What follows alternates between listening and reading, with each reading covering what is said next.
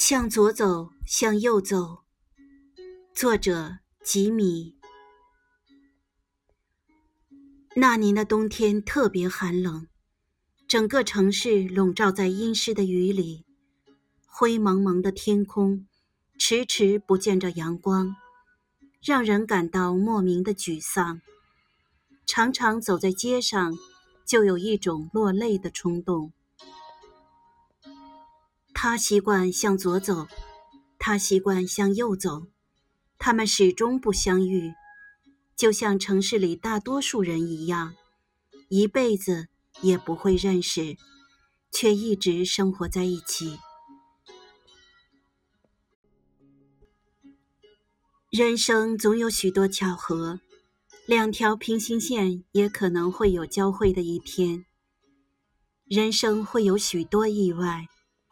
握在手里的风筝也会有突然断了线。在这个熟悉又陌生的城市中，无助地寻找一个陌生又熟悉的身影。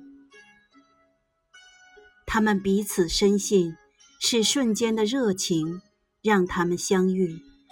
这种相遇是美丽的。